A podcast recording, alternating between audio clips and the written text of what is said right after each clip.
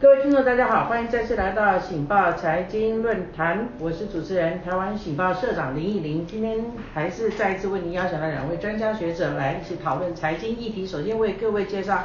台湾大学管理学院的教授龚天行老师，龚老师你好。你好，林社长。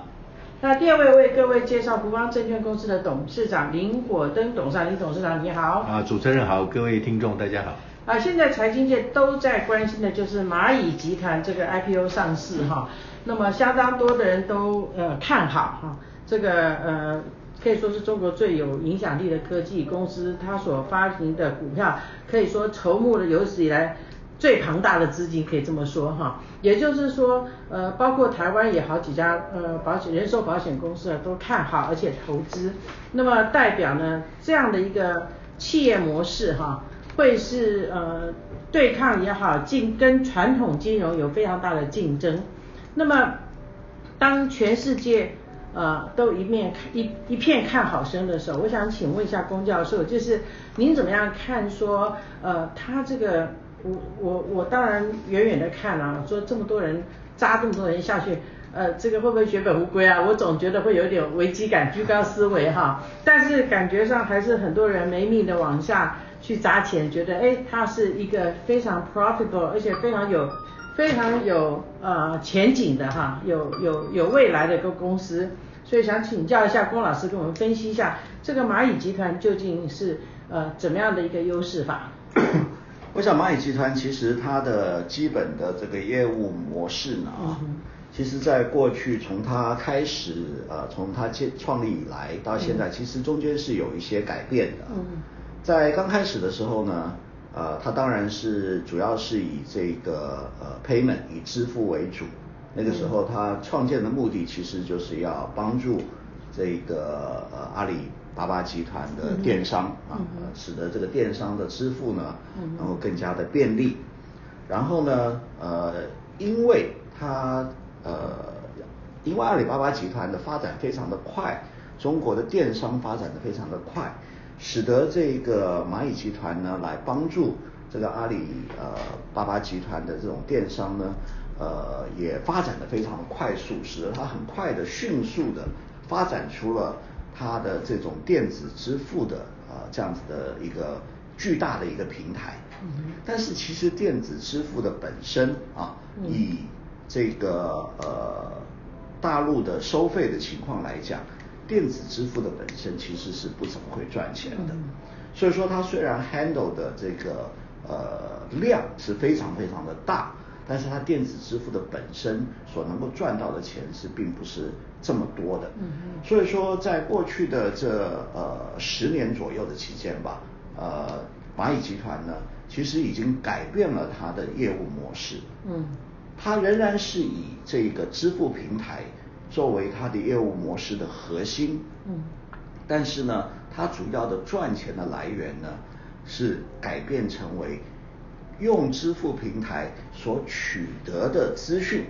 所取得的还有金流，支付平台的金流也不在他的手上，其实。啊，他是用支付平台里面客户的资讯，嗯，他去萃取的这些资讯，嗯，得到有用的资讯呢。然后和金融机构合作，把好的客户去介绍给这些金融机构，嗯让这些金融机构或者向他们贷款，或者把钱贷给这些客户，好的客户，他挑选出来的客户，或者和这些客户向这些客户去卖理财商品，或者去向给向他们卖保险商品。而当他在，而他的业务模式就成为，他是一个中介者，他是一位介绍者，他把好的客户，因为他手上拥有这些客户的资料的支付的资料，他知道谁是好的客户，谁是有潜力的客户，他把这些客户去介绍给这些金融机构，让这些金融机构对他们放贷，卖给他们理财商品，卖给他们保险商品，那这一块的收入，而他在其中去收取。这种所谓的 commission 啊，收取这种呃这个这个呃经济业务的费用，OK，那么在这种情况之下，它目前它的整个的收入的来源，其实支付这一块啊，只占到它的将近大概是三成左右，三成三左右，其他的就是透过把客户介绍给金融机构所赚取的介绍的费用，OK，这个已经达到了六成以上，啊，这个是它的一个新的经济模式。那这个业务模式呢，其实呃最容易看出来这种转变的呢。是它的名字的改变。嗯，它原来叫做大家听一讲一讲到蚂蚁的时候，那时候我们大家都说蚂蚁金服，蚂蚁金服。似乎在那个时候，在起初的时候，他是自己想要成为一个金融服务业者，但是在去年，他改变了他自己的名字，他不再叫做金融服务，它不自己它自己，它叫做蚂蚁科技集团。所以今天上市的是蚂蚁科技集团。换句话说。他自己不再认为自己是一个金融业者，他是透过交透过这个支付平台上面所萃取出来的有用的客户资讯，然后利用这些客户资讯去帮助其他的金融机构，去跟这些客户做生意。真正做金融业务生意的是还是仍然是原来的金融机构，它只是在中间扮演一个介绍者的角色。而他能够扮演这个介绍者角色，是因为他拥有这些科技所萃取出来的资讯。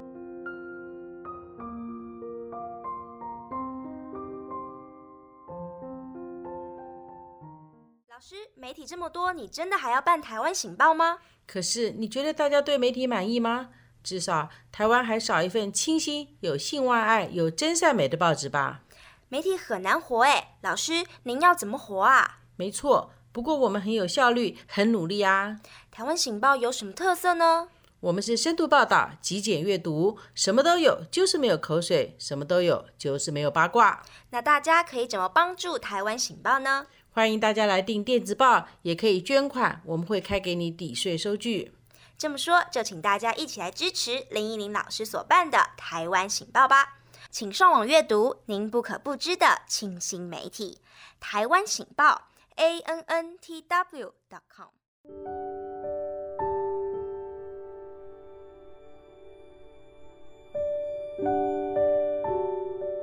好，谢谢龚教授刚刚讲的。非常清楚，那我们问免不了问几个问题，再请您回答。首先就是说，诶，这样的话对所有的客户而言，你在支付的一个同时啊，三号你就等于把你的资料卖给人家了，所以对所有的 user 来说，支付者来说，恐怕他要警惕这一点。将来你就会变成别人行销的对象。是。其次，事实上，在过去这样的一种 business model 老早行之有年，比如说像 Gmail，对不对？嗯它就让你免费用啦。嗯呃，Facebook 就让你随时用啊。嗯有很多的社群软体也都是免费的，但是它还是跟刚刚所讲的模式一样，它的客户群，它在上面所有的活动。就成为他的一个商机，可以卖的一个东西，这是一个。那第二个问题就是说，如果照龚老师这样分析，显然，呃，蚂蚁科技是立于不败之地，也就是说，它没有什么开销，它只是做一些资料的运用跟处理，它不会有太大的一个一个破产啊，或者倒闭的可能性，因为它基本上。只有赚多赚少而已。我这两个问题请教一下。我想这个呃，我想第一个问题就是说是这个呃个人资料保护的问题啊。那其实呃的确呃这个蚂蚁所以能够在这个中国大陆啊有这么大的发展，其实在做 payment 这一块，在做这个所谓电商的呃 payment 的这一块，其实最早的也不是蚂蚁，嗯，最早的是美国的 PayPal，嗯，OK，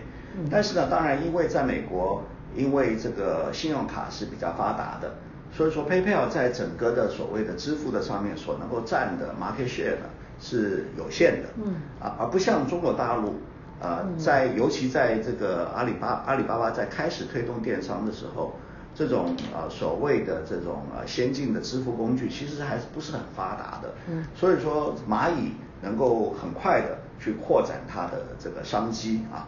那么呃，但是也是因为。也是因为是在中国大陆，大家对于个人资料保护比较并没有那么重视的情况之下，OK，那但是我您刚才我想刚才林社长您所提出来的其实一个想法就是说是，那他用了我的个资，OK，那我是不是有被侵犯到呢？OK，这个是可以从两个方面来看了啊。一个是这些个资当然是属于是你的，但是没有经过他的分析的话，没有经过他的整理的话，其实这个客资你自己拥有是没有用的啊。你但经过他的整理以后，他可以归纳出来你的，他经过大数据的分析，他可以归纳出来你可能的需要是什么。这些需要很可能是你自己都不知道的。OK，但是因为他的归纳分析，他知道你的需要是什么，然后他把这个资料卖给了某个金融机构，金融机构因此来可以 approach 你，来满足你可能的需要，就是投其所好。对，所以说而且你也不会觉得被推销。对，所以说这里面到底 OK 是不是自己本身有被受侵犯，这个是很难讲的事情。那同时另外也因为他可以用这种模式来。取得他的其他的收入，他就不需要在 payment 上面去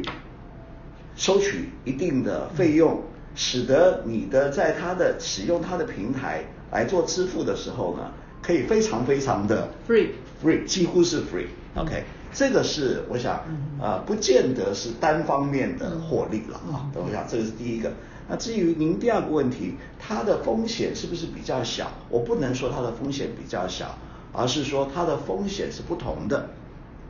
怎么说呢？你说它不会破产，它会不会破产？它仍然会破产。OK，怎么讲呢？例如说，今天它因为它需要不断的需要有新的大数据进来，OK，所以说它必须要去强力的去补贴它的支付平台。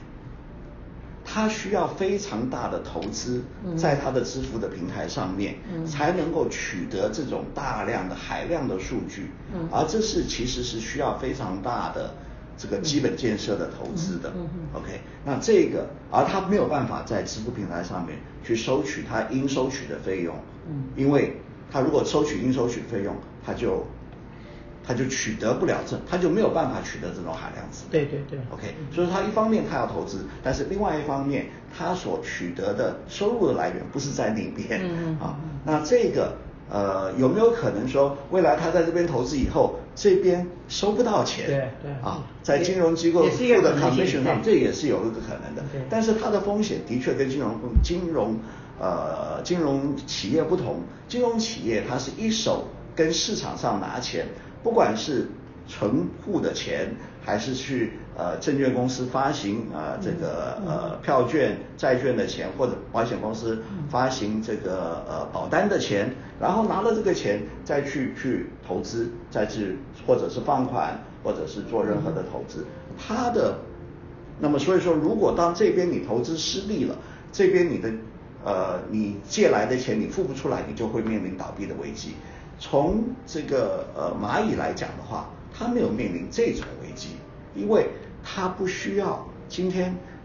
假定说有一个人在蚂蚁平台上面，经过蚂蚁平台的介绍，给了某一个银行去做放款，结果他倒闭了，OK，结果他付不出来这个呃该付的这个利息还出来的本金，银行是银行。直接面临风险，银行的风险不是蚂蚁的风险。是，OK，所以说这个是它不一样的地方，它的 business model 不一样的地方。是是是，那我再问一个问题哈，就是它基本上大家看好它的未来，愿意踊跃的去投资，难道他们这些没有算风险吗？还是说相较而言呢，利润会比风险大一点？呃，我想这个最主要是这样的，就是说它的这个 payment 平台上面的资料呢。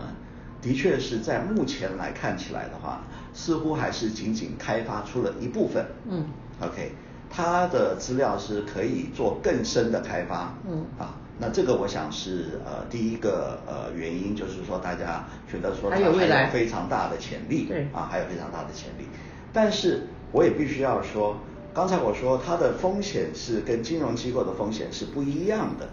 但是呢，有没有可能？它会不会面临什么样的金融风暴呢？也不是完全没有可能。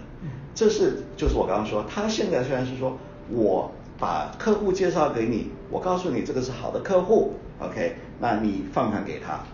好，那今天这个客户如果出了问题，那是你自己放款给他，你自己要承担这个风险。嗯但是有没有可能某一天，当他大到一个地步，今天他的 model 出了问题，他看错了他的 model，这些人全部都不应该放的，结果你告诉各个金融机构说这个这些人是可以放的，结果这些金融机构通通都出事嗯的时候，会有可能这样。政府有没有可能说你蚂蚁要负责？嗯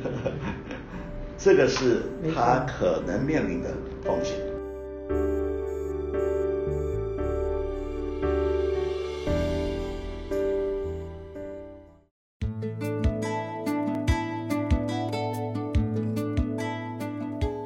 天吃下去的食物影响你的血液品质，你每天呼吸进的废气改变你肺液的颜色，你每天阅读的东西减缓你的思考，使你越来越烦躁。一份你梦想中的报纸《台湾醒报》，提供您深度、真相、视野、觉醒及意义。你捐钱，让我们帮你做有意义的事。请到台湾醒报网站下载捐款单，加入百元办报活动，给醒报同仁一个爱的鼓励。非常谢谢您。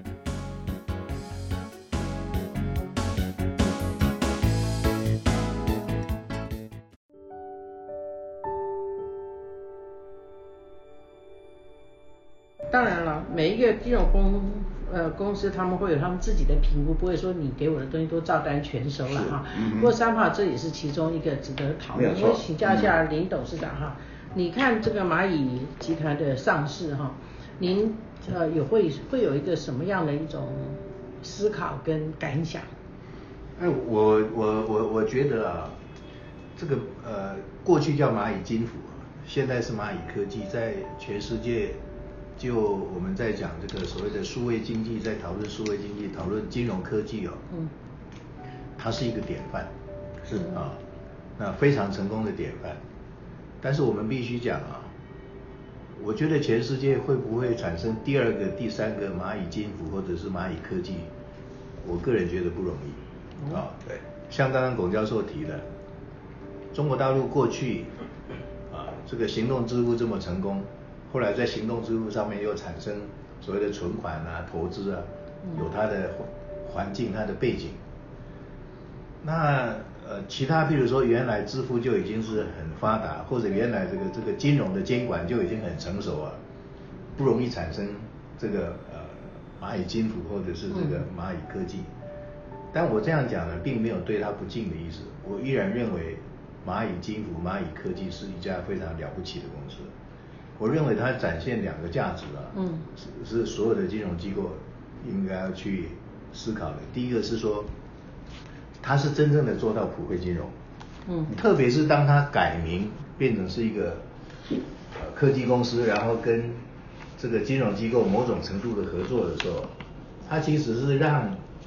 呃更多的人可以来取得金融的服务，让更多的人可以用更低的价格嗯来取得服务。像刚刚这个天喜兄讲的，比如说支付啊，你去做一个支付的服务的时候，我相信这个价格比原纯传统你从金融机构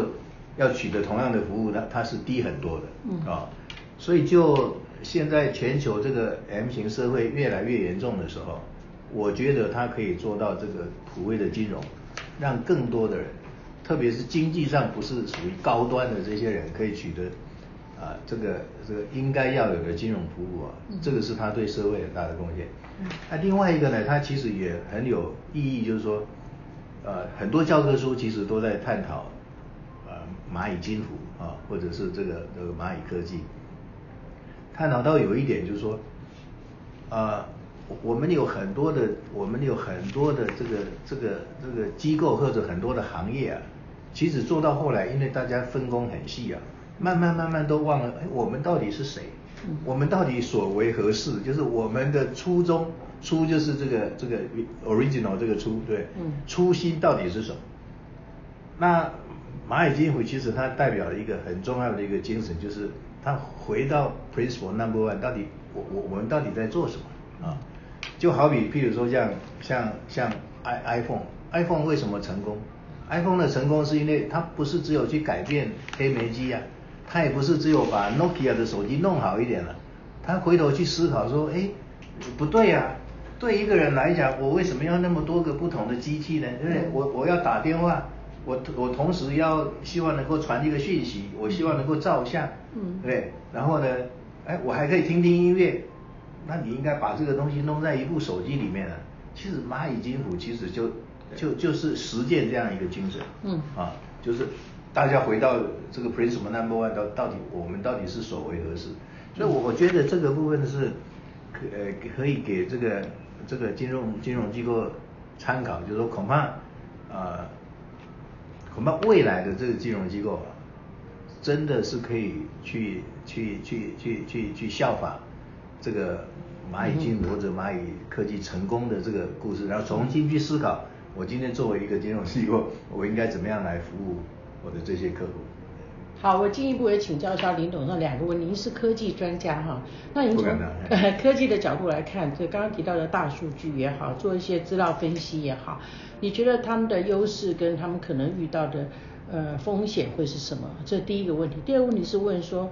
呃，我们都知道在中国，它不不可否认相当程度的受到政治因素的影响。所以这个阿里巴巴也好，马云也好，他们呃跟刚刚也有稍微提到一点哈，跟官方的关系，它大到一个程度的时候，如果真的要摧枯拉朽的倒，也不是不可能的事情哈。您要不要跟我们分析这两点？其实第一点，刚刚刚刚天行兄有稍微提到，呃，在数位时代啊，譬如说他用收非常非常低的这样的一个手续费，他为什么可以 survive？嗯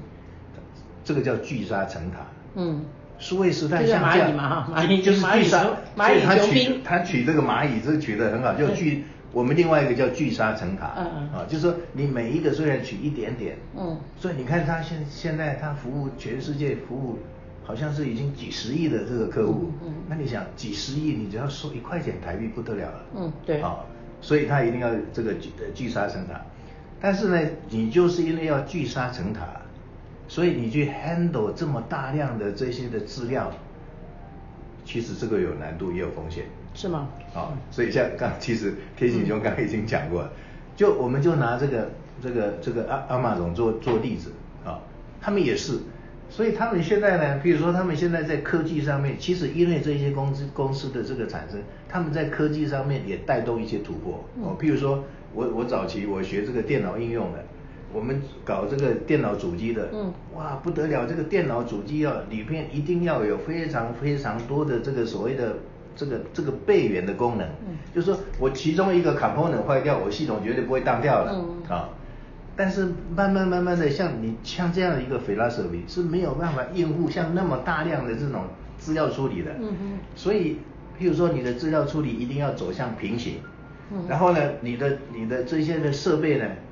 很多台设备以后，你说好吧，一万台设备坏个一百台，它不会有事，啊，它不会有事。所以我说它一定会因为这样，它也带来一个科技的一个变化，所以没有错。就是说它过它它的风险可能不在，譬如说是传统的，譬如信用风险，它的风险不在市场的风险，嗯但是它的它的风险可能在这种，譬如说这种科技啊嗯，或者这种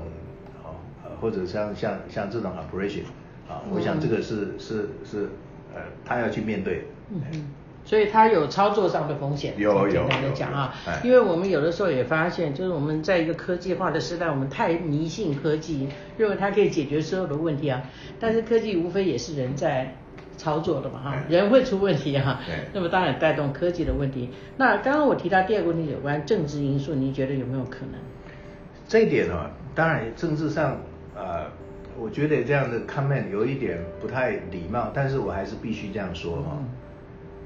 呃，过去几年确实中国大陆在资本市场上面做了一些变革啊，嗯。我觉得对中国大陆的长期是比较比较不利的啊、嗯。譬如说，他们会要求上市公司居然要有书记，嗯。啊、那你这个我想以全球推动公司治理来说，这个不是一个好的一个现象，但但还好，因为呃，因为他们同时也在香港挂牌嗯。嘛，啊，那就我所知道，香港现在对于中国大陆的企业到香港挂牌，他们基本上是 follow 香港的路，嗯。哦，是 follow 香港的路，哦，所以这一点可能还可能是可能还好。不过我想我们也确实衷心的希望，就是这个所谓的商业这个的行为啊，尽量不受政治的政治的干扰了啊。我我认为像像蚂蚁这样一个非常成功的一个科技公司，如果是因为受到政治因素的干扰，我自己会觉得对蚂蚁对中国大陆其实都是很可惜的事情。大概说这么一个下金蛋的鸡，还是好好保护一下，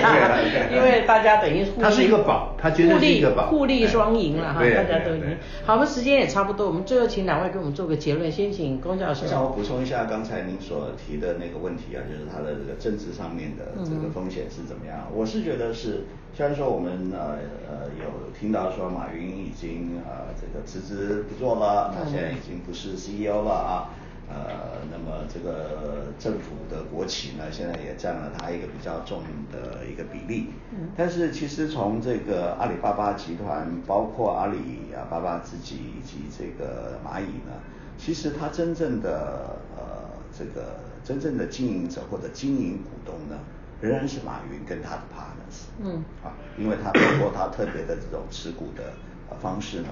呃，真正的经营者仍然是掌握在他当时的他这些所谓的合伙人的手里。所以说，呃，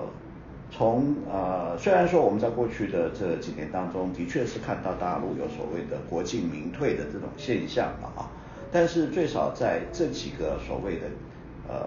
领头羊的这种科技的公司上面呢，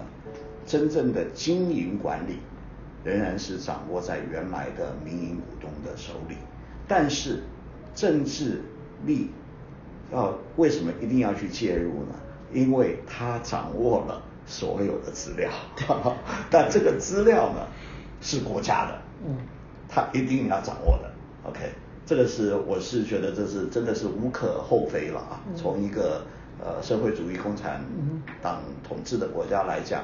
那呃，这个是必然的呃发展，啊，但是哪一天如果说这个公司的发展，呃，或者说这公司的经营，真正的变成了是由党跟国家来经营的话，那我就会比较悲观一点。对，我们都知道金融市场当然是越自由越好，越开放越好，它才会有活水嘛哈，不然就会僵化。来，我们也请董事长分析。我我觉得蚂蚁科技绝对是一个非常成功的一个案例了，所以它的 IPO 会受到这个这么多的这个机构投资人的青睐啊，嗯，绝对绝对是有原因的啊。那它它所它所带来的啊，不管是数位科技的应用啊，不管是提供服务的这种所谓的思维的改变，那这些其实都很值得我们。呃，所有的金融机构来醒思的啊，所以呃，